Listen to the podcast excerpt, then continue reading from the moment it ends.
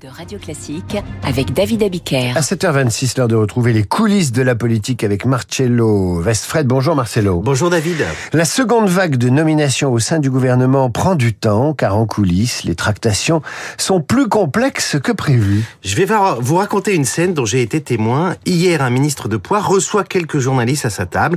Il pose son portable à côté de lui, il le consulte, on le voit, il textote, il se lève, il s'en va, il revient.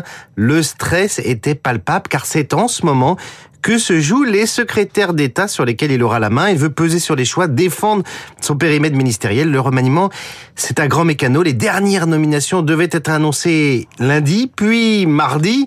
Et euh, l'Élysée nous parle maintenant de cet après-midi. J'ai envie d'ajouter, dans le meilleur des cas. Alors pourquoi ces, ces retards? Le Caballero rebat les cartes, le maire de Pau a été relaxé, et depuis il se sent pousser des ailes, il réclame pour les siens des postes de premier choix. Il y a aussi la prise en compte de l'équilibre territorial, car le gouvernement est essentiellement francilien. Rendez-vous compte, le plus sudiste, c'est Christophe Béchu, l'ex-maire d'Angers.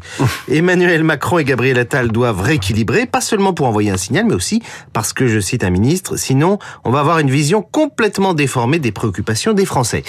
C'est un problème, par exemple, pour faire entrer des élus en vue, comme Naïma Mouchou, député du Val d'Oise, ou encore Frédéric Valtou, compressant la santé, mais il est, mais il est de Fontainebleau. Bah oui, ces deux-là sont en Ile-de-France, donc on descend pas, euh, pour l'instant, en dessous d'Angers. Il y a par ailleurs moins de postes à pourvoir qu'autrefois. Oui, car le couple exécutif tient à garder une équipe resserrée, ça veut dire moins de secrétaires d'État ou de ministres délégués, mais lesquels retirés. Voilà quelques pistes qui circulaient hier dans l'exécutif.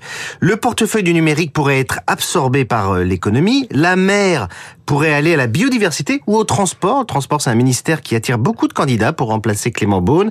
La petite enfance pourrait fusionner avec les solidarités, le commerce extérieur avec l'aide au développement. Bref, il va y avoir quelques appelés dans les prochaines heures, mais surtout beaucoup de déçus. Reste à savoir si François Bayrou entrera au gouvernement et si, comme certains le disent déjà, il y remplacera Madame Oudéa Castera. On le saura peut-être à la fin de la journée. Merci Marcelo. Tout de suite, la météo.